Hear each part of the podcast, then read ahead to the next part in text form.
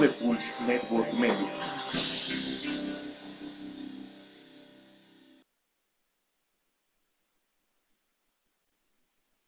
Pulse Podcaster llega a ustedes gracias a la producción de Grupo Viar, alcanzando metas en común. Todos los comentarios aquí escuchados son responsabilidad de quien los emite. Estoy lista para recorrer mi propio camino. Estoy listo para superar mis miedos. Estoy lista para emprender nuevos retos. Estoy listo para encender la llama de mi espíritu. Scouts al aire, el programa donde coinciden nuestros valores, que nos recuerdan que el ser scout es un estilo de vida. Bienvenidos. No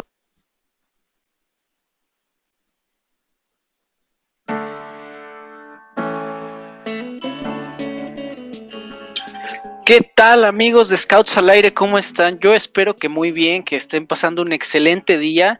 Eh, el día de hoy tenemos un programa bastante interesante. La verdad es que tenemos una invitada que, híjole, se van a sorprender ahorita que platique con ustedes. Yo hace rato estuve platicando con ella un poquito y así me quedé con la boca abierta. Así es que la invitada de hoy los va a sorprender bastante. Así es que quédense hasta el final del programa porque tienen cosas muy interesantes que platicarnos. Y bueno, pues no le doy más vueltas. Con ustedes les presento a Marina Banuet. ¿Cómo estás, Marina? Hola Diego, muy bien, muchas gracias. Aquí gracias por invitarme a, este evento tan lindo y tan importante para mí que es el radio de, los Scouts en el mundo.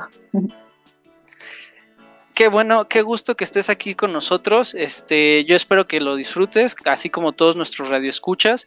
Y bueno, pues eh, vamos a darle. Gerardo, ¿cómo estás? Bien, gracias.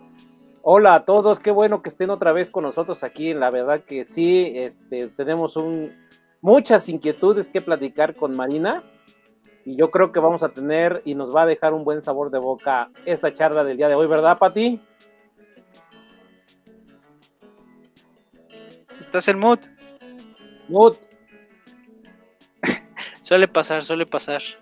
Ya, ya, ya, perdón.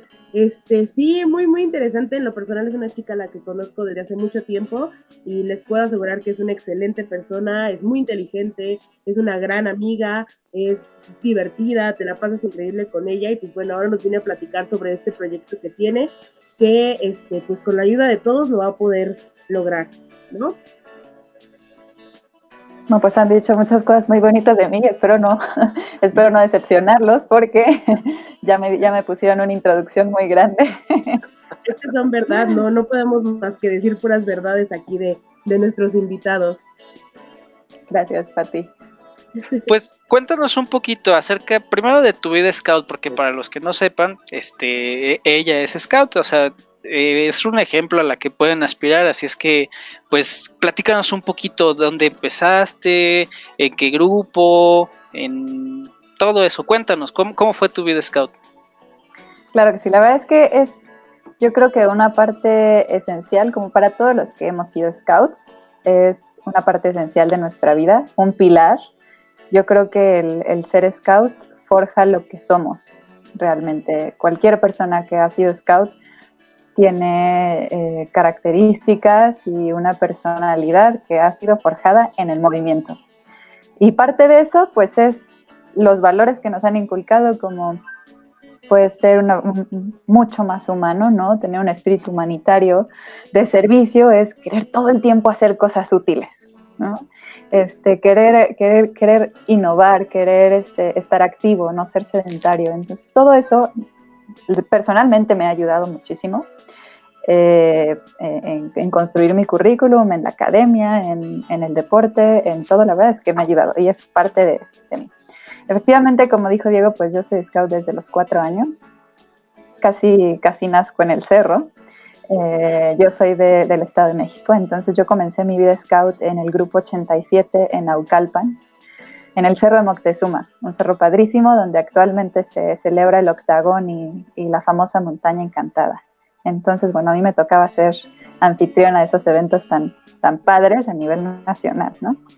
Y, bueno, o sea, eh, yo comencé siendo castorcita eh, pero quería siempre hacer más cosas, porque yo veía a mi hermana, que mi hermana es, eh, también fue scout durante mucho tiempo, y es un poco más grande que yo, entonces yo ya la veía en la manada eh, haciendo, pues jugando otras cosas más emocionantes que lo que yo hacía, yo ya quería pasar a la manada.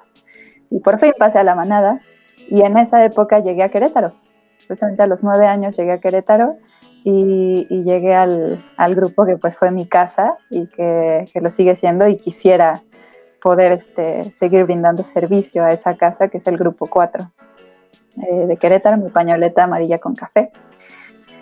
Y ahí continuó mi vida scout siempre. A mí me tocó ser gacela. Yo ya no fui lobesna y me tocó ser gacela. Me tocó mi nombre de, bosque, eh, es Pitap, que es un pájaro carpintero.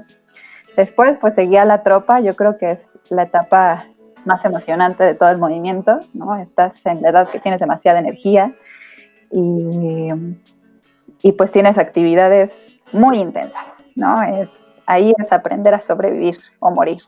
Entonces yo creo que fue una de las etapas más bonitas. Eh, posteriormente pasé a expedición, que justo me tocó el cambio hacia caminantes. Me tocó ya una combinación entre verde, olivo y azul. Eh, y fue cuando nos mezclaron, ¿no? Entonces yo fui caminante ya mezclada de azul. Eh, y posteriormente, bueno, hice el clan. En todas mis, mis etapas de scout logré mi insignia terminal. A mí me tocó hacer casel arcoiris todavía. Este, y para las siguientes etapas, bueno, pues las, las insignias terminales, ¿no? Incluida, eh, pues, VP en, clan. terminando, pues, mi vida de rover, ingresé a, provincia un tiempo, pero lamentablemente la, la, escuela, empecé a hacer mi maestría y el trabajo pues me impidieron continuar. Después de prestar un poco de servicio en provincia junto al oso, mi papá oso, y a Marco Pineda, ¿no? que todos lo conocen. Eh, y pues bueno, o sea, creo que la vida scout nunca acaba. Una vez scout, siempre scout. Y, pues yo espero poder eh, tener el tiempo de, regresar y regresar con los muchachos, este, a poder transmitirles todo lo que en algún momento a mí me dieron y, regresar a esas actividades tan maravillosas para poder sobrevivir. Pues muchos cambios te tocó vivir en toda tu vida scout, ¿no? Desde el cambio de, de, de, gacelas a, a lobesnas, de en la comunidad. Entonces, híjole, todo, toda tu vida llena de cambios. Eh, de todo esto, ¿cómo, cómo fue que, marcó tu vida el adaptarte a, recibir siempre cosas nuevas, ¿no? Porque muchas veces, oye, pero pues si ya se hacía así y yo veía que se divertían, ¿por qué ahora lo cambian, no? Entonces, ¿cómo, cómo crees que, esto te, te, benefició, te perjudicó o, qué, sientes así con, esta, con estos cambios? Y bueno, mi, otra pregunta, ¿a qué sección regresarías? Esa es la segunda.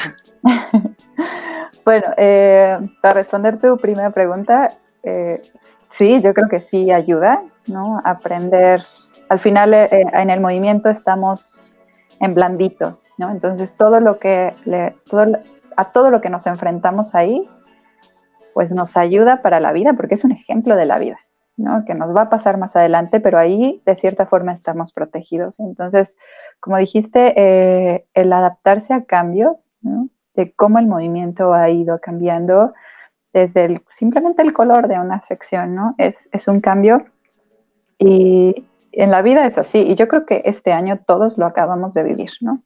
Como de un día para otro nuestra, eh, nuestra vida, nuestro día a día cambió por completo. De un día para otro nos dijeron, eh, pues ya no vienes al trabajo o ya no vienes a la escuela. Para los que tienen hijos, pues ahora tú le vas a dar clase a tus hijos. O para nosotros como SCAD, ¿no? Ya no vas a poder ir al local. Exacto, ya no puedes abrazar a la gente. Yo creo que ahorita nosotros como pues mexicanos bien amorosos, es bien incómoda la situación, ¿no? Queremos llegar y saludar a todo el mundo, abrazar y, y es un cambio, ¿no?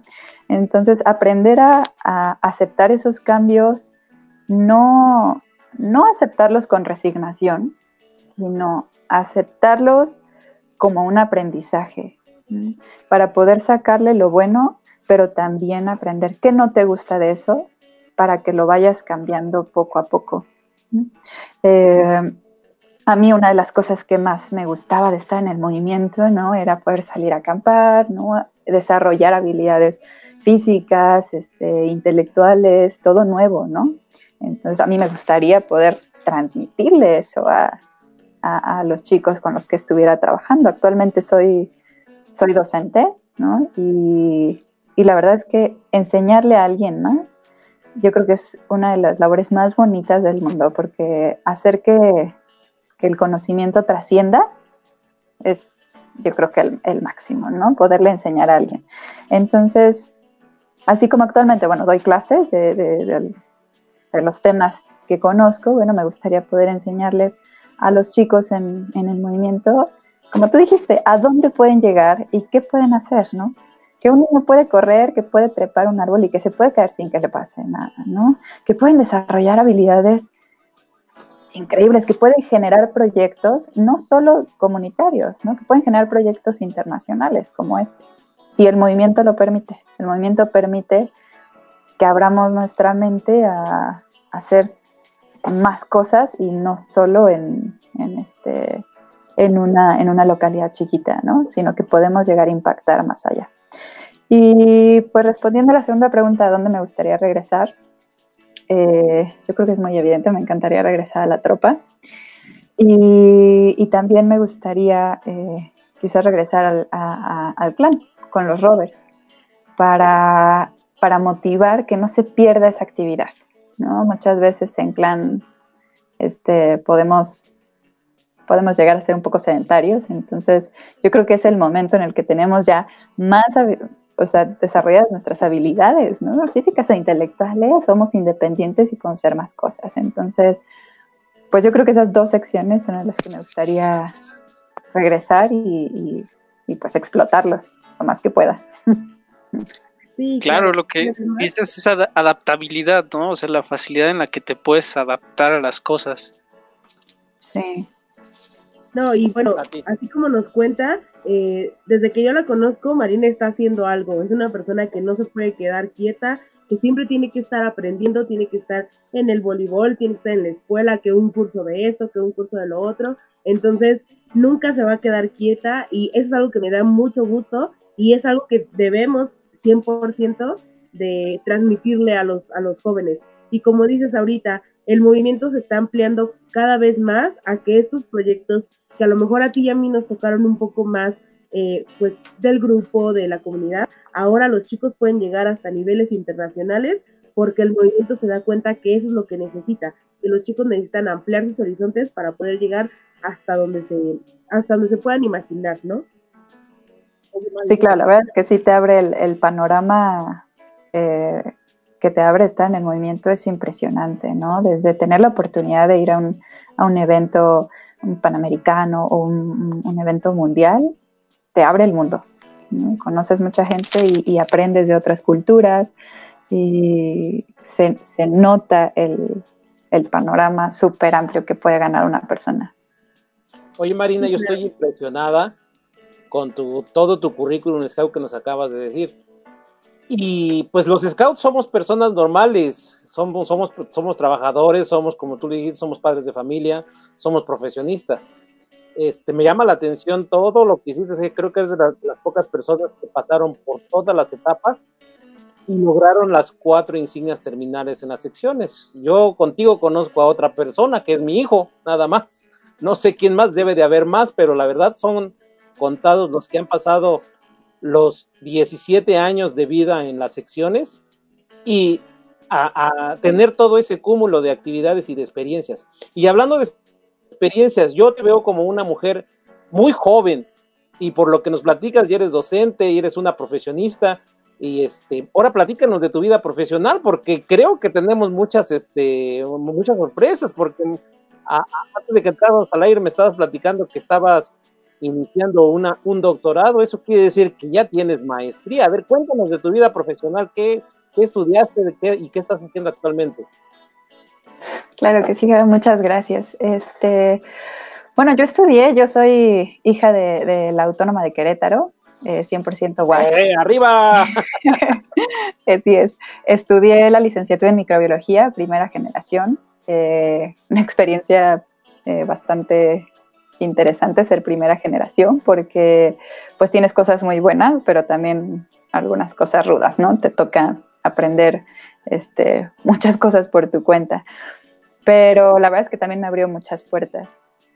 Y eh, terminando la licenciatura, eh, bueno, yo me quería ir de, eh, a estudiar la maestría a otra parte, pero me hicieron una oferta en, en, la UAC para quedarme a hacer la maestría y era un proyecto muy bueno. La verdad, es un proyecto de esos que no puedes decir que no en ese momento. Entonces, pues todos mis planes de, moverme a otro sitio cambiaron, ¿no? Eh, porque dije, bueno, este proyecto la verdad es que es, genial, es todo lo que quiero hacer y ya lo tengo aquí, ¿no? Entonces, bueno, decidí quedarme a hacer la maestría en ciencias biológicas eh, en la UAC, eh, en el laboratorio donde había, sido, había hecho la licenciatura y mi, mi proyecto de investigación en la, en la, licenciatura y en la maestría fue justamente ver el efecto de, de variaciones ambientales en la salud de poblaciones silvestres. Trabajé con mamíferos marinos, particularmente con, con el, eh, lobo marino de California, ahí en Baja California. Eh, y la verdad es que me interesó muchísimo. Eran, bueno, fueron dos temas boom, ¿no? El, el, el cambio climático, ¿no? Y unas especies pues súper interesantes que a todo el mundo le llaman la atención, pues que son los mamíferos marinos porque están bonitos, ¿no? Entonces fueron dos temas bastante interesantes. Y además, bueno, pude aprender un montón de cosas porque el proyecto eh, pues incluía eh, algunos congresos, algunos talleres, entonces pude eh, aprender un montón de cosas de bioinformática, de análisis de datos y pues del tema que más me gustaba que era el sistema inmune. Y bueno, acabando la maestría, Em, pues la verdad es que yo quería seguir en ciencia. ¿no? Eh, a mí me encanta hacer ciencia y, el camino es larguísimo, larguísimo y es infinito. Entonces, pues tuve que ponerme a buscar qué quería hacer. Y definitivamente pensé que, aunque aquí tenía algunas oportunidades, quería salir del país justamente por lo que acabamos de hablar, para ver, para ampliar más mi horizonte, no, no quedarme en mi zona de confort del mismo, pues el mismo laboratorio, la misma metodología de trabajo, ¿no? Inclusive en otro laboratorio en México, en otro estado, ¿no? Pero la forma de trabajar en México es de una forma y yo quería aprender algo distinto. Entonces, bueno, estuve buscando algunos sitios y bueno, ha sido un camino, yo acabé la maestría en el 2018 y entonces desde el 2018 estoy haciendo trámites para poder hacer eh, mi doctorado y mientras tanto eh, bueno, empecé a buscar trabajo y la Universidad Anáhuac me ofreció eh, trabajo para, dar clases, dar unas cuantas clases. Comencé dando clases en la Facultad de Ingeniería, en Ingeniería en Biomedicina, de Biología General. Y de ahí, bueno, el, coordinador de medicina me jaló a, la Escuela de Medicina para que diera otras clases de, estadística y de epidemio y para que les coordinara eh, el programa de salud comunitaria. Entonces, ahí la verdad es que mis antecedentes en los scouts me ayudaron mucho porque ya tenía yo como el ímpetu de querer servir a la comunidad y entonces poder desarrollar un programa de salud comunitaria para ayudar a, una comunidad pues, fue, genial. Y estando, bueno, dentro de mis trámites, pues encontré el doctorado ideal para mi vida que juntaba justamente el tema que me interesaba, que era el cambio climático, y atención a la comunidad. Y esa área es la salud pública, que es un área multidisciplinaria que ahorita está boom con la pandemia, ¿no? Salud pública. Em, y encontré un grupo de trabajo muy bonito que trabaja con comunidades indígenas. Entonces, eh, es eh, el grupo de trabajo de, son, son muchos investigadores, la investigadora con la que yo voy a estar trabajando es Sherry Harper, que ella es una panelista del cambio climático, entonces, bueno, eh, caí justo donde, donde quería estar. Y ellos trabajan con tres comunidades indígenas en el mundo.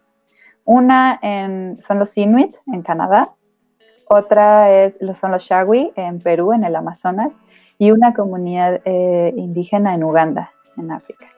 Este, entonces, bueno, me interesó muchísimo, hablé con ella, ella me ofreció hacer el doctorado ahí y pues metí mis papeles a, la Universidad de Alberta en Canadá, en Edmonton.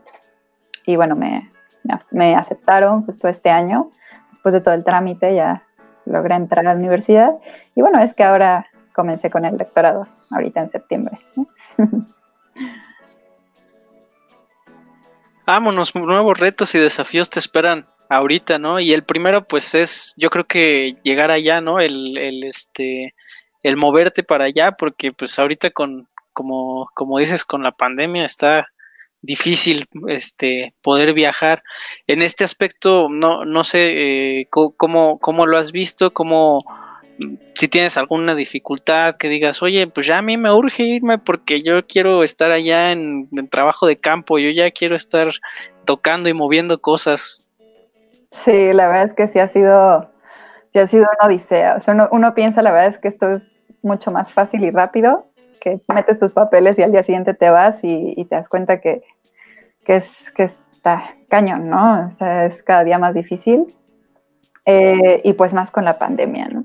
Entonces, el primer problema, la verdad es que al que me enfrenté, es que mi pasaporte vencía en agosto de este año. Entonces, cuando yo recibo mi carta de aceptación, comienzo a meter mis papeles para el permiso de estudio en la Embajada de Canadá y necesito un pasaporte vigente con al menos eh, seis meses, ¿no? híjole, bueno, pues a tramitar el pasaporte, a renovar mi pasaporte. ¿Y qué creen? Que cayó pandemia y cerraron todas las oficinas y entonces no pude tramitar mi pasaporte, me tardé muchísimo. Hasta julio decidieron abrir eh, la Secretaría de Relaciones y pues ya pude hacer la renovación de mi pasaporte y meter mis papeles, ¿no? Pero entonces yo dije, bueno, ya, ya va a acabar la pandemia, ¿no? Como todos creímos. y no, entonces, eh, pues las oficinas de la Embajada de Canadá, todo el trámite del permiso es en línea, pero los biométricos, que es pues huellas digitales, fotografía, ¿no? Este, eso sí es presencial y es una oficina en México y las oficinas en México han decidido pues que no van a abrir, ¿no? no quieren abrir, entonces eh, pues yo sigo, ya pasé como la primera etapa del permiso de estudio, pero necesito dar mis biométricos y hasta que no los tenga no, no me van a dar mi permiso, ¿no? Entonces, pues sí, sí ha sido, ha sido todo una odisea, ¿no? Aparte, bueno, la, frontera de Canadá estuvo cerrada eh, unos meses y apenas ahorita, el 20 de octubre, anunciaron que pues daban entrada a estudiantes internacionales que lo necesitaran. Pero si no lo necesitas, no entras, ¿no? Entonces, pues me quedo aquí en mi casa un tiempo. otro ratito más ahí esperarte, ¿no? Sí, creo que, creo que lo único bueno de esto, pues es una parte es, eh, que puedo ahorrar dinero, ¿no? Que puedo ahorrar para, para poderme mover. Eh, y aún estoy tomando clases, ¿no? Desde acá. Y la otra, pues es el invierno, que la verdad es que allá Edmonton es la ciudad más al norte de Canadá. Eh, entonces llegan a tener temperaturas de menos 40 y, y yo soy bastante tropical. Entonces, eh, bueno, es, una de las cosas buenas, ¿no? Que, puedo disfrutar del sol unos meses más. Sí, claro, sí, sí se agradece un ratito, ¿no? Justamente estuvimos, eh, como ya comentabas desde el grupo 4, eh, estaba platicando con los compañeros que estuvimos en el clan y algunos desde la manada, ¿no? y nos encontramos justamente con, con, este proyecto que estás llevando a cabo, que es la razón principal por la cual decidimos invitarte, para que todo, todo México se entere, como decían hace algunos años, de que hay gente mexicana que quiere trascender y que quiere llevar eh, la bandera bien puesta a otros países. Y entonces vamos a hablar un poquito de tu proyecto. Ayúdame a construir México con ciencia. Como dices, eres una persona científica, te encanta andar investigando es algo que a, varios nos consta. Entonces, platícanos un poquito de qué se trata este proyecto que traes ahorita para que todo el mundo te conozca. Claro, Pati, muchas gracias. Este, bueno, pues sí, una de las cosas a las que me enfrenté eh, cuando pues decidí que quería estudiar el doctorado en el extranjero, pues es la falta de apoyo en financiamiento, ¿no? Eh, en México el único apoyo que tenemos para financiar estudios y pues capacitaciones en el extranjero es CONACYT. Y, y bueno, con las reducciones que se han hecho en, presupuesto, a CONACYT le, pues le fue bastante mal y el apoyo que, que yo esperaba tener de CONACYT, bueno, no se dio este año. Yo espero poder buscarlo en los siguientes años, pero pues yo inicié mis estudios este año confiando en que iba a tener el apoyo del gobierno, pero pues no fue así, ¿no? Entonces, bueno, ese fue el, segundo problema con el que, al que me enfrenté, eh, el, querer ir a estudiar al extranjero, ¿no? Que el, pues hay, hay, muy poco apoyo.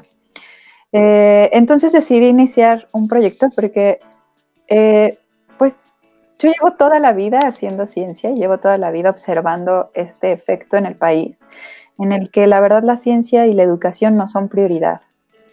Y creo que deberían de serlo creemos que un país que no tiene ciencia es porque no tiene dinero, pero hubo alguien alguna vez que dijo que, ¿qué tal que es al revés?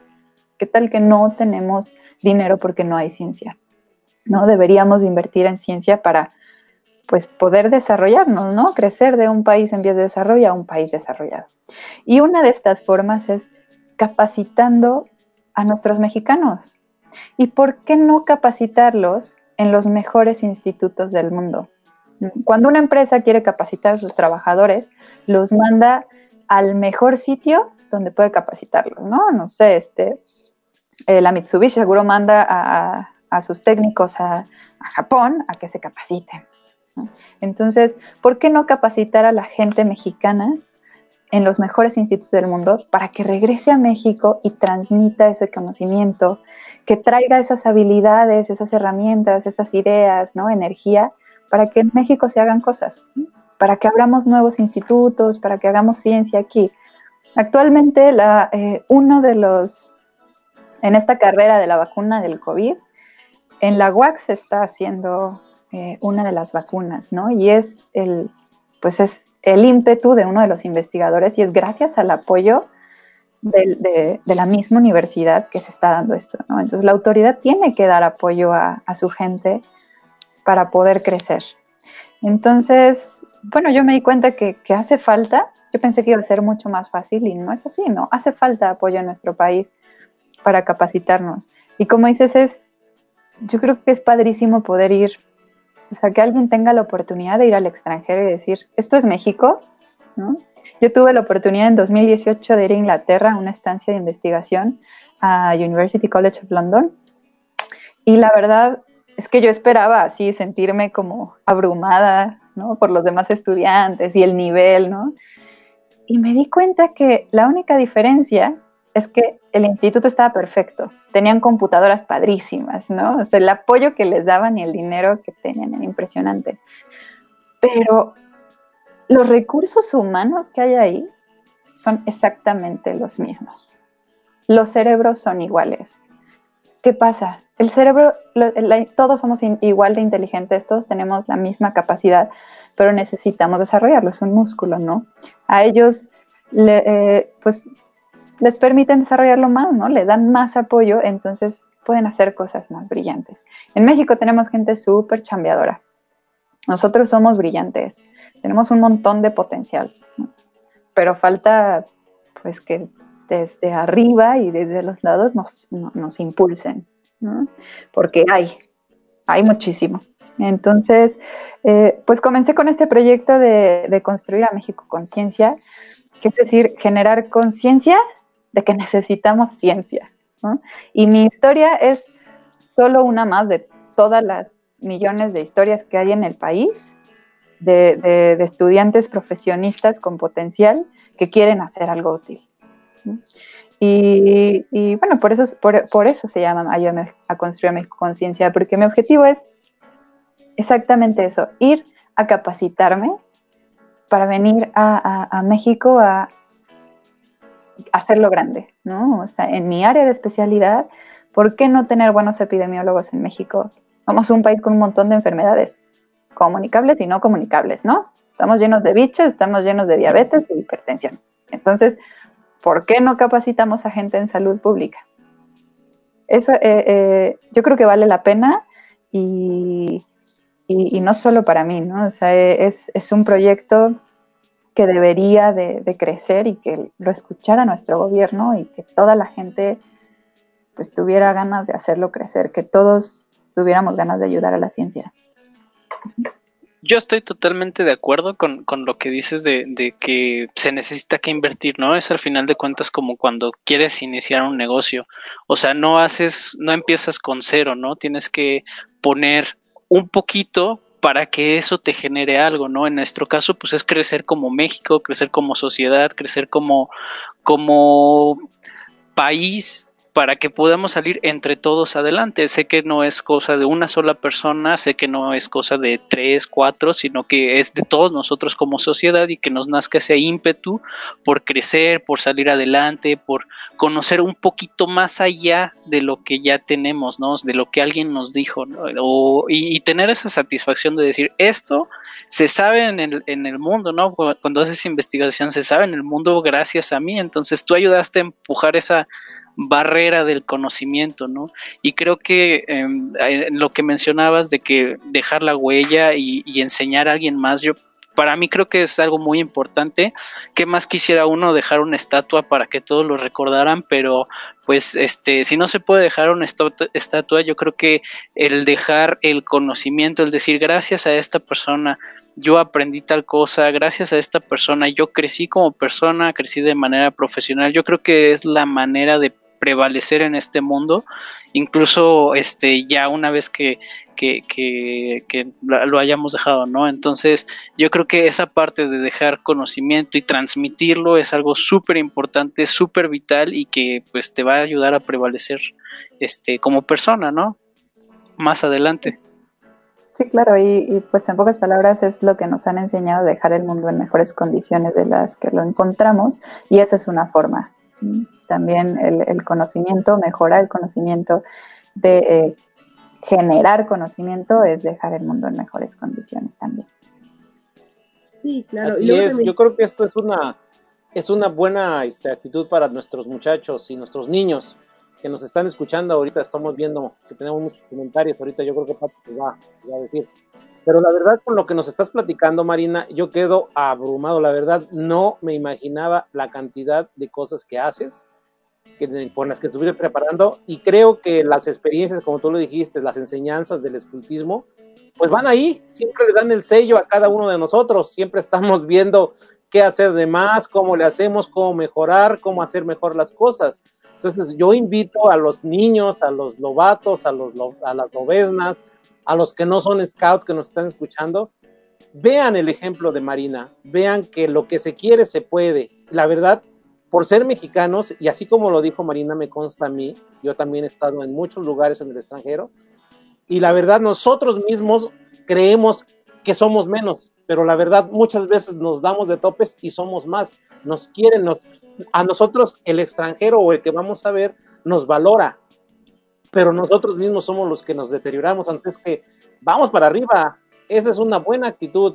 La verdad que Marina me da muchísima felicidad que seas una mujer con esa actitud y con esos grandes sueños. La verdad, creo que vamos a estar al pendiente de todo lo que hagas de aquí hasta que me muera. espero que sea en un buen rato. ¿Verdad, Pati? Gracias, Como algo justamente que estaba mencionando, el ingenio mexicano es increíble y si tenemos el ingenio para los memes en cuanto pasa algo, para salir de una situación chusca en dos segundos, también tenemos ese mismo ingenio para poder trascender, para poder hacer ciencia, medicina, ingeniería, para poder hacer de todo. Se puede, solo pues hay que, hay que dejar un poquito la flojera de lado y ponernos a trabajar. Sí, no es fácil, Marina nos ha dicho, le ha costado mucho, pero es algo que quiere hacer, es algo con lo que sueña y no lo va a dejar a un lado solo porque sea difícil. creo que es algo que tenemos que aprender todos para de aquí en adelante. Y sí, como bien comentado, tenemos varios este, comentarios. El primero de Rómulo Ayala. Saludos a mis hermanos Scouts de México. Saludos desde El Salvador. ¿eh? No era mentira que, que nos escuchan fuera de México. También tenemos un saludo de Adri Campos. También siempre nos escucha Adri. Saludos con cariño. En el grupo 4 le estaremos esperando con los brazos abiertos. Te queremos, Marina. Un saludo por ahí también. Luis Carlos Trillanes, qué buena vivencia, muchas felicidades. Gracias por escucharnos. Verónica Montoya, igual, saludos para todos. Y tenemos otro comentario de Rafael Loyola. Saludos a todos los hermanos Scouts desde el Perú. Tropa Broncía SMP 19. Y nos dejaron una pregunta para ti. Como bien lo comentaba, estuviste trabajando con Marco Pineda entonces Marco te pregunta, Marina, ¿qué les puedes decir a los jóvenes en cuanto a lograr sus metas? Pues eh, justo como acabamos de mencionar, Marco, creo que este, es un, buen mensaje decir que, pueden hacerlo. O sea, que se trata de, de tener una idea, de tener un sueño y trabajarlo. No sé, los sueños y las metas no se consiguen a la vuelta de la esquina y tan sencillo. Creo que todos hemos en algún momento cumplido alguna meta y, cuesta trabajo. Pero eso es lo que los hace tan valiosos, que nos cuesta trabajo y que hay sacrificios eh, físicos y emocionales, ¿no? De tiempo, pero eso es lo que lo hace más bonito, que ponemos todo para poder lograrlo, que no, no vean un límite, no hay límites, no existe un límite. Si hubiera, si hubiera un límite, bueno, pues viviríamos encerrados en una caja, pero no lo hay. Entonces, se trata de, de, pensar en algo, generar una pregunta de lo que quieras, ¿no? Y de ahí, bueno, ver todas las formas posibles de lograrlo, todas las formas posibles. No hay un, camino hecho para cada meta, ¿no? Eh, cada, camino es, cada meta, cada sueño es distinto. Entonces, desde pequeños siempre nos plantean que, tenemos que seguir el, mismo camino y hacer las mismas cosas y nos damos cuenta en el camino que no es así, ¿no? Cada historia y cada meta va a ser distinto. Y el chiste es, pues como lo mencionamos al principio, uno adaptarse a los cambios, pero adaptarse para bien, no resignarse. Adaptarse, aprender de las cosas buenas, eh, eh, absorber las cosas buenas y de las cosas malas, pues desarrollar habilidades, para que no nos vuelvan a suceder. Todas las experiencias al final son buenas para nosotros, todas, porque nos dejan algo. Entonces, pues, ¿qué me gustaría decirles? Que, pueden lograr lo que sea. En verdad no, no hay límite. Eh, somos animales, porque somos animales, muy exitosos justamente por eso, porque se nos ocurren cosas y las hacemos. Entonces, este, se les ocurran cosas y háganlas. Algún humano dijo yo quiero salir del planeta y ahorita ya tenemos una estación interespacial, ¿no? Entonces, desde una pequeña idea pueden salir cosas muy grandes. Entonces, no, no, no existe un límite y se puede lograr, pero eso sí requiere de mucha chamba. Y también te están mandando otros saluditos por aquí. Corina Martínez. Bien, esa es mi niña, atentamente tu mamá. Un saludo para Cori. Te amo, También es una persona muy querida en el grupo 4, la queremos muchísimo. Y esos papás también que apoyan a sus hijos hasta el cansancio, la verdad es que se merecen el cielo. Alicia Gutiérrez también nos escribe, que nos dice felicidades por el programa. Daniel El Borre Martínez pone saludos Mariana, igual mandar saludos este a, Juan Carlos, que eh, estuvo con nosotros también en el programa pasado. Si no lo vieron, pues también pueden ir a verlos. Carla Cervantes nos dice saludos a todos. Marina, se ve que vas a lograr tu meta como todo lo que te propones. Éxito. Mira, hasta admiradores y buenos deseos te, te están poniendo en nuestro programa, Marina. Sí, muchas gracias a todos. La verdad es que yo espero, o sea, he sentido súper bonito porque toda la comunidad me ha ayudado un montón este, eh, han, ayudado al proyecto este, con consejos, con sugerencias y con todo el apoyo y, cariño que me han mandado, pues se está logrando. Y la verdad es que ahora siento un compromiso bien grande. O sea, si antes lo sentía por el país, ahora lo siento mucho más grande porque pues quiero que, pues no quiero decepcionarlos y quiero que en, en algún momento yo pueda devolverles a todos todo el apoyo que me han dado, ¿no? O sea, a mí me enseñaron que, tengo que ayudar a crecer el país, ¿no? A la humanidad. Entonces, pues yo espero poder, eh, pues cumplirlo y, que todos queden muy contentos con eso. ¿Alguien a quien quieras mandar saludos? Pues yo creo que a mi mamá, para que no... amor, a mi mamá. No, pues yo creo que a, todos, eh, a todo el grupo 4 que anda por aquí y a todos los scouts que, que me están apoyando y no solo aquí en México, sino todo el mundo. Me parece genial, los Scouts siempre han sido, ha sido una piedra angular de unión para todo el mundo, ¿no? Y vean en este programa, pues ya tenemos un montón de países, de gente de todo el mundo unidos por un solo programa. Y eso es, eso es padrísimo, ¿no? Entonces, pues les mando saludos a todos ustedes y un agradecimiento a, pues, a todos los que me han apoyado, ¿no? Para poder hacer esta realidad. Y algo muy bonito también que contabas es que al momento de recibir como todo este apoyo, ya no solo se convirtió en tu sueño, ¿no? Como que ya se siente un sueño más de la comunidad, como que ya sientes que alguien más quiere lo mismo que tú quieres para, para el país, para los jóvenes, para los mexicanos. Y pues sí, ¿no? Se, se sentir como un poquito de miedo, decir como que, ay, y si a la mera hora no la armo, y si no sé qué, pero bueno, yo sé y estoy muy segura de que vas a conseguir poner tu nombre y el nombre de México en alto, eh, porque sabemos y los que te conocemos eh, sabemos de la capacidad que tienes y sabemos que vas a lograr este sueño y los más que siguen, sabemos que puedes llegar a ser un, un punto de cambio en, en, el país, ¿no? Porque sabemos de lo que eres capaz. Entonces, la verdad es que me da mucho gusto que estés ya en, en las ligas mayores. Este, todos los que, los que nos tocó compartir contigo hemos estado platicando y estamos súper contentos, muy emocionados y muy orgullosos de poder decir que, que tenemos una, una compa que es este, investigadora ya, que se va para, para Canadá y pues en lo que podamos ayudar, pues siempre vamos a estar ahí, como siempre. Hay que hacer una transmisión por allá, ¿no? Sí, claro, claro, claro, bienvenidos. Es más, no, no solo transmisión, ¿no? Presencial. Podemos hacer todo un reportaje presencial ahí en, en la nieve. Provincia, provincia. Mándenos, por favor. Sí, estaría padrísimo. Pues muchas gracias, Pati. La verdad es que sí, este, pues fue, fue una etapa bien padre en la que, la que pudimos convivir en, pues en varias, en varias etapas, ¿no? Particularmente en el clan.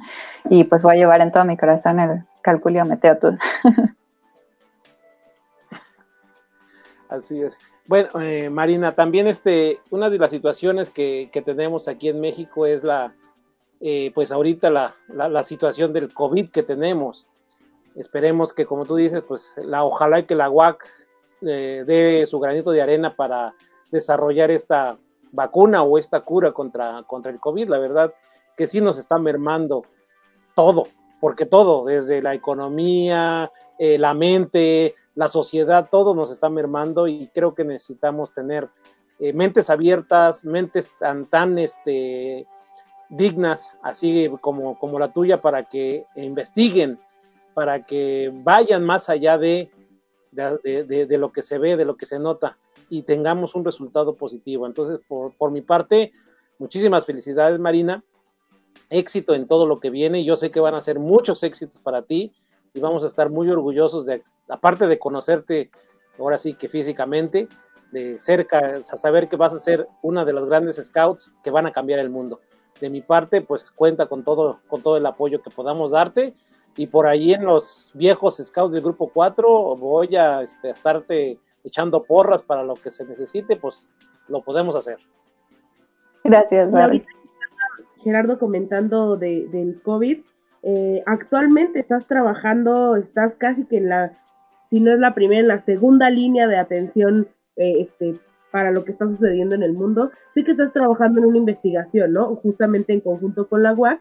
Eh, ¿Qué tal fue esa experiencia? Porque normalmente nuestros trabajos de investigación, pues bueno, tienen un tiempo y lo vas planeando y tienes como proyecciones a futuro. Pero en este en específico, en el que lo que se busca es sacar lo más pronto posible las estadísticas, los datos, llegar a un resultado confiable, pues la presión como que va al doble o al triple, ¿no? Eh, ¿cuál ha sido tu experiencia en, estar, digamos, al frente eh, de una investigación de tanta importancia, tanto para México como para el mundo? Porque ya ahorita no estamos hablando solo de lo que pasa en nuestra comunidad, sino estamos hablando de que eso puede o no puede formar parte de un gran descubrimiento a nivel mundial. Platícanos.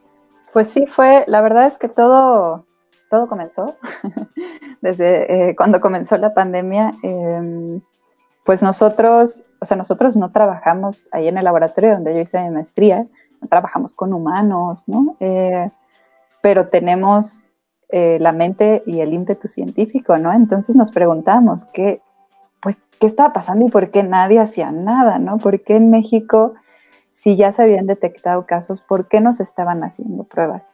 Y bueno, nos dimos cuenta que en ese momento, pues hacer pruebas era costoso, ¿no? Para el país era casi imposible hacer pruebas. Entonces eh, dijimos, bueno, pues nosotros, justamente nosotros hacemos PCRs, ¿no? Ahorita que ya está muy famoso, nosotros nos dedicamos a hacer biología molecular en mamíferos marinos, pero pues tenemos todo el equipo, todo el material, la gente está capacitada porque lo hemos hecho por años, pues ¿por qué no lo hacemos? Entonces, bueno, la idea de, esto comenzó así, como ¿por qué no hacemos pruebas para el Estado, ya que ellos no pueden hacerlas, ¿no? Gratuitas para ayudar a la población. Y la verdad es que fue un, esfuerzo monumental de la universidad y de un montón de investigadores porque comenzó siendo un, pues un proyecto así, ¿no? Voluntario, nos reclutaron a, a los que sabíamos hacer cosas como voluntarios, ¿quieres echar la mano? Sí, pues ahora le vente, ¿no? Eh, y pues a mí me reclutaron justamente para hacer el, eh, análisis molecular, ¿no? Ahí en, Campus Aeropuerto. Fue un proyecto gigantesco. Eh, salió de la nada, como dijiste, Pati, fue así súper rápido, ¿no? Dividimos, dividimos esfuerzos para aquellos, por ejemplo, los de química que sabían tomar muestras súper bien, ¿no? Muestras de sangre, muestras faríngeas, pues se fueron allá a la clínica a sacar muestras eh, los que sabían hacer una parte molecular, pues órale, a, hacer este análisis moleculares a un laboratorio para inactivar el virus y extraer el material genético. Y en el último paso, que es donde estuve yo, eh, a hacer la visualización del material genético. Y pues al principio fue muy difícil porque la prueba no estaba estandarizada, la estandarizamos nosotros. ¿no? Y claro, teníamos la presión porque la gente quería sus resultados y nosotros estábamos estandarizando con las muestras. ¿no? Entonces al principio fue, fue muy complicado porque llegábamos a las 8 de la mañana y salíamos a las 3 de la mañana, ¿no? haciendo pruebas, repitiendo y repitiendo, hasta que se estandarizó y, la verdad es que tuvo un impacto muy bueno porque dentro de todos los esfuerzos, eh, uno de los investigadores hizo modelajes de qué pasaría si no, si no, qué pasa si no se hacen pruebas. Pues entonces nos contagiamos, ¿no? Porque la gente pues no sabe que está infectado, entonces hace lo que quiere. Entonces el proyecto justamente iba a, ok, hagamos pruebas, pero convenzamos a la gente. Y entonces fue un esfuerzo también de la Facultad de Medicina de la UAC que le daban seguimiento a las personas. Si salían positivos, les hablaban y les hablaban y les hablaban. Oye, sigues en tu casa, oye, necesitas ayuda, oye, te vamos a ir a ver, hoy, ¿no? Para que se quedaran en su casa y no salieran. Y justamente los modelajes pues fueron súper prometedores este, y, fueron muy positivos para el proyecto de la UAC. O sea, gracias a esas pruebas que se hicieron al principio, eh, se logró aplanar un poco la curva. Y la verdad es que al principio el gobierno no, no creía en, en, el proyecto y poco a poco fue creyendo y terminaron apoyando a la UAC. Y por eso es que ahorita ya el, el proyecto del agua ya, ya despegó, ¿no? Se siguió. La primera parte, pues fueron dos meses de voluntarios y todo de, ¿no? Es gratis, ¿no? En ayuda. Pero seguíamos teniendo gente y seguíamos teniendo gente. Entonces, bueno, se propuso hacer la clínica ya en forma, pero bueno, cobrar este como el costo de recuperación del material, ¿no? Y ahorita, bueno, el proyecto continúa. Yo ahorita ya no estoy eh, yendo a hacer el análisis porque ya logramos estandarizarlo y hacerlo todo y pues ya se, queda, se quedaron algunas personas ya como trabajadores haciendo, haciendo toda la parte técnica, ¿no? Eh, y la verdad es que fue, fue padrísimo. Sí, fue, fue muy intenso y fue muy cansado porque al final todos seguíamos trabajando. Yo daba mis clases desde el laboratorio y este, eso sí, no podía jugar voleibol desde el laboratorio, pero este, fue, fue súper bonito y como dices, pues fue padre porque fue algo mundial. ha sido un esfuerzo mundial por parte de la universidad y de todos los que están involucrados. Sí, claro, y además que ahora están cerca de, o bueno, el siguiente paso de ese, de ese proyecto que inició, como comentabas, para concientizar a la gente, pues el siguiente paso es encontrar una vacuna para poder este, frenar un poco la propagación o el contagio de, de esta enfermedad. Entonces, ¿cómo de, decir, no, pues es que hay que convencerlos de que no salgan? Ya llegaron a un punto en el que, no, pues ahora ya vamos a conseguir cómo evitar que se contagie, ¿no? Entonces, como tú dices, es gente que, que tiene algo en la mente, que quiere eh, ayudar, que busca dejar el mundo en mejores condiciones como lo encontraron, de como lo encontraron, perdón, y con un, un, un escalón a lo mejor que fue el que tú pusiste al principio, cómo se ha podido llevando cada vez más arriba ese proyecto como muchos otros y como es y como tenemos que llevar todos nuestros proyectos en la vida, ¿no? Poco a poco empiezas desde abajo, te va, vas inventando lo que estás creando hasta llegar hasta donde tú quieras y pues para muestra tenemos aquí a nuestra invitada del día de hoy. Sí, así es. Ojalá, la verdad es que ojalá puedan eh, ese laboratorio de inmunología, ahí mis vecinos, que, que logren pues avanzar lo más rápido que puedan con esa vacuna, porque la verdad es que lo están haciendo muy bien. Tengo que decirlo, son muy buenos en lo que hacen y el día que haya una vacuna yo quiero ponerme esa, porque son, son muy buenos. Y, y, algo, digo, o sea, de todo lo que nos platicas, muchas veces hemos escuchado, oye, hay que remar contra corriente, ¿no? Pero por lo menos sabes hacia dónde tienes que remar, que es en contra. Pero aquí en este lugar con, donde no sabes ni para dónde hacerte, ni para dónde voltear, yo creo que esta parte de, de innovar, esta parte de, de cambiar, de hoy tenemos que hacer las cosas diferentes porque si seguimos con la misma actitud, pues va a terminar todo esto muy mal.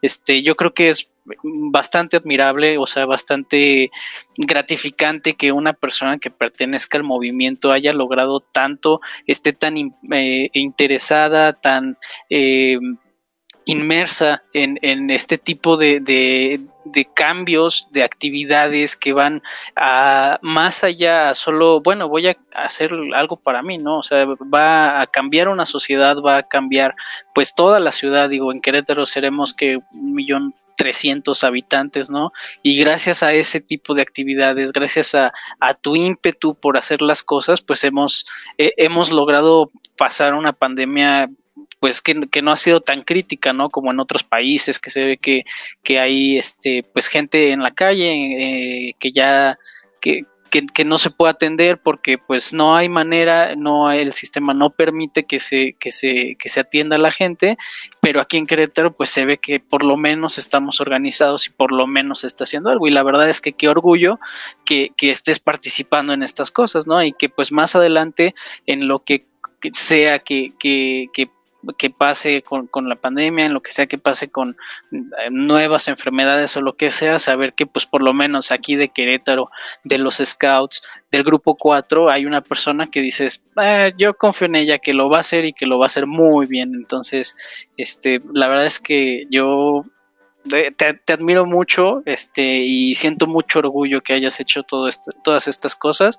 Y bueno, mira, nos ponen en, en, la, este, te mandan muchas felicidades, Francisco Macías Valadez, este, te manda felicidades y te deseo, bueno, te dice como buen ejemplo. Entonces, este, aquí te ponen en los comentarios, eres mi ídolo juvenil, este, te ponen qué orgullo, es una emoción muy grande para ver hasta dónde has llegado y que lograrás que todo lo que te propongas eh, de parte de Banta. Y Marco que también nos dice, bueno, pues ya está programado para la próxima temporada, así es que pues ya está anotado el viaje a Canadá, este, para que aparten fechas, Pati Jera. Ya nos vemos para esquiar. Ándale. La cuestión aquí es que pues ya a Marco no le toca decidir si nos vamos a Canadá o no, Diego. está olvidando.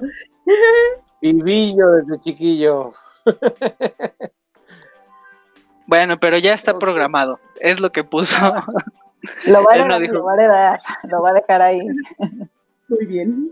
Él nos promete, pero ya no le toca, ya no tiene vela en el entierro.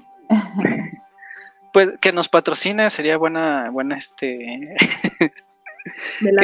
sí, ya, ya nos comprometió ahora que nos patrocine un poquito. Nah, no es cierto. No, sí es cierto.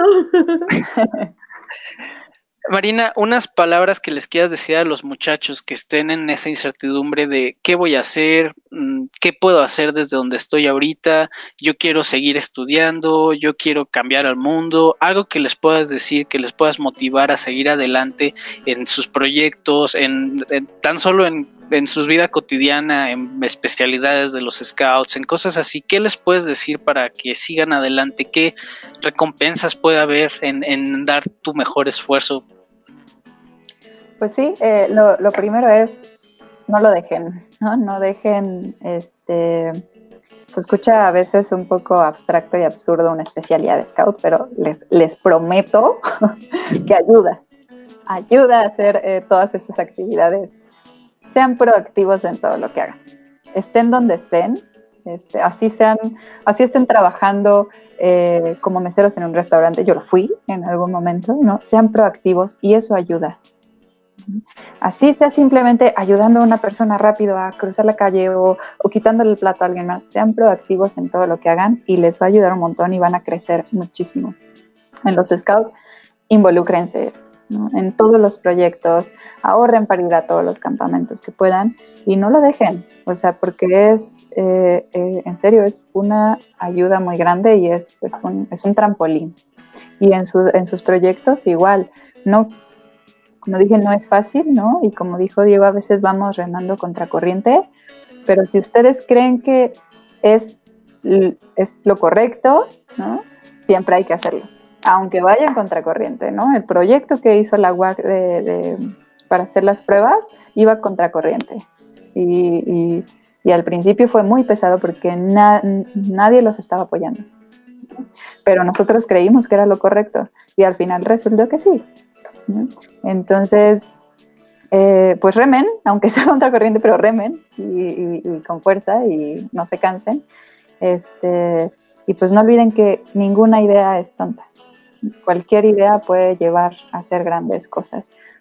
Este, y que el objetivo al final es, pues, dejar el mundo en mejores condiciones, desde una pequeña acción, ¿no? nuestra acción diaria, este, hasta algo mucho más grande. Pero todas esas acciones diarias van construyendo algo que va a ser mucho más grande. Así es. Sí, yo también este, Diego de la Vega, creo que sí lo ubicas por ahí, mucho éxito en todo, Marina, y creo que es un, es un buen consejo, no, no, no darnos por vencidos nunca, eh, como tú lo comentabas, eh, va a ser difícil, las cosas eh, que valen la pena verdaderamente no son fáciles ni gratis, entonces hay que trabajar, hay que trabajar mucho, hay que picar por aquí, picar por allá, buscar, investigar, a veces dejar de hacer las cosas que nos gustan de hobbies, como tú dices, en algunos momentos dejaste de jugar voleibol, que es algo que te encanta. Pues sí, pero la recompensa que te va a traer este, este otro proyecto que estás llevando a cabo, pues en algún momento te va a dar para que solo puedas jugar voleibol y ya no tengas que preocuparte por nada más, ¿no? Entonces, eh, reiteramos las felicidades, felicitaciones, perdón, eh, hacia ti, hacia tu persona, hacia todo lo que has logrado una admiración increíble de parte de, todos los que estamos de este lado escuchándote. Y pues nada, estamos muy contentos. Eh, ya compartí el enlace de tu proyecto en, la página de, Facebook para que todos los que me estén escuchando eh, le den clic en el link, lo lean, por favor, si pueden apoyar, apoyen. Eh, y si no, compártanlo, por favor. Mientras a más gente le llegue, va a ser mucho más fácil que este proyecto y este sueño se haga realidad y que le llegue a las personas indicadas para que puedan echarle la mano al 100%, ¿no? Gracias, Pati. Esperemos que sí. Cualquier apoyo es, eh, pues, muy grato. O sea, eh, desde un pesito hasta ponerle compartir para que llegue a la persona indicada es un gran apoyo para el proyecto. Marina, por mi parte, pues me doy mucho gusto que estuvieras, creo que ya casi estamos por, por... pero la verdad fue una excelente plática contigo, me dio muchísimo gusto estar aquí contigo esta vez y yo estoy seguro que dentro de muy pronto casi casi voy a estar compartiendo, decir, yo estuve platicando con la próxima premio Nobel de biología y estoy seguro que lo vas a lograr. Claro que sí son muchas, muchas, muchas, este, muchas expectativas por, por ti. Son personas como tú contadas, pero que valen la pena, valen la pena seguirlas, valen pena apoyarlas, valen la pena tener toda la confianza, así como el primer artículo de la ley SCAO. El SCAO es digno de confianza. Muchísimas felicidades, Marina. Adelante. Y también este, quiero darle las gracias a mi amigo, buen amigo Rómulo Ayala de El Salvador, que nos escucha frecuentemente. En esta ocasión, pues estuvo Francisco Macías Valadez, nuestro presidente nacional. Muchas gracias, Panchito, por, por escucharnos y claro que sí, estamos seguros de que vamos a apoyar a, a, Marina de parte de la asociación y a todos los demás miembros del, que nos mandaron de los, de de Scouts del Grupo 4. Muchísimas gracias por, por escucharnos y por compartir esta transmisión. Me dio muchísimo gusto platicar contigo, Mariana. Muchas gracias. Diego. Gracias, Barry. Pues nada, este, nada que no se haya dicho, es un orgullo el, el, platicar contigo, el saber que lo que estás haciendo, por, que no es nada más por ti, sino por todos nosotros, por toda la sociedad, y que seas un estandarte tanto de México como de los Scouts. Entonces me llena de orgullo y pues que sigas adelante, en lo que te podamos apoyar, dar este difusión en lo que sea, puedes contar con nosotros, con, con este el programa Scouts al aire. Y pues nada, este los mejores de los deseos, el mejor éxito que tengas y pues a seguir adelante porque sí, hay que remar contra corriente, pero lo bueno es que tienes muy buenas herramientas, cuentas con todo lo necesario para llegar a donde tú quieras. Y pues nada, pues nos vemos el próximo programa. Este, ya saben, todos los martes a las seis y media, este, nos pueden escuchar, nos pueden ver por Facebook eh, Live, nos pueden escuchar en Spotify y en Apple Podcaster. Entonces, pues gracias y hasta el próximo martes. Muchas gracias, Marina, por aceptar la invitación. Gracias, chicos, y pues aquí andamos. Gracias, chicos. Gracias, Marina. Hasta luego. Bye. Bye. Bye.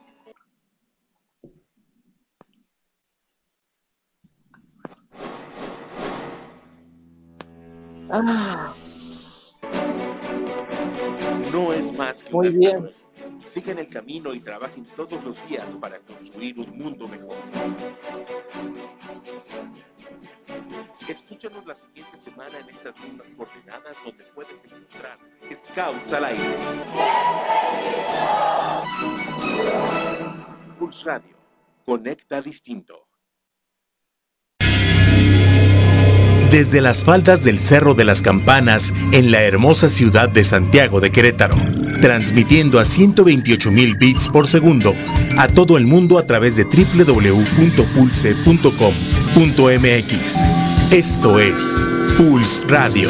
Conecta distinto. Un producto de Pulse Network Media.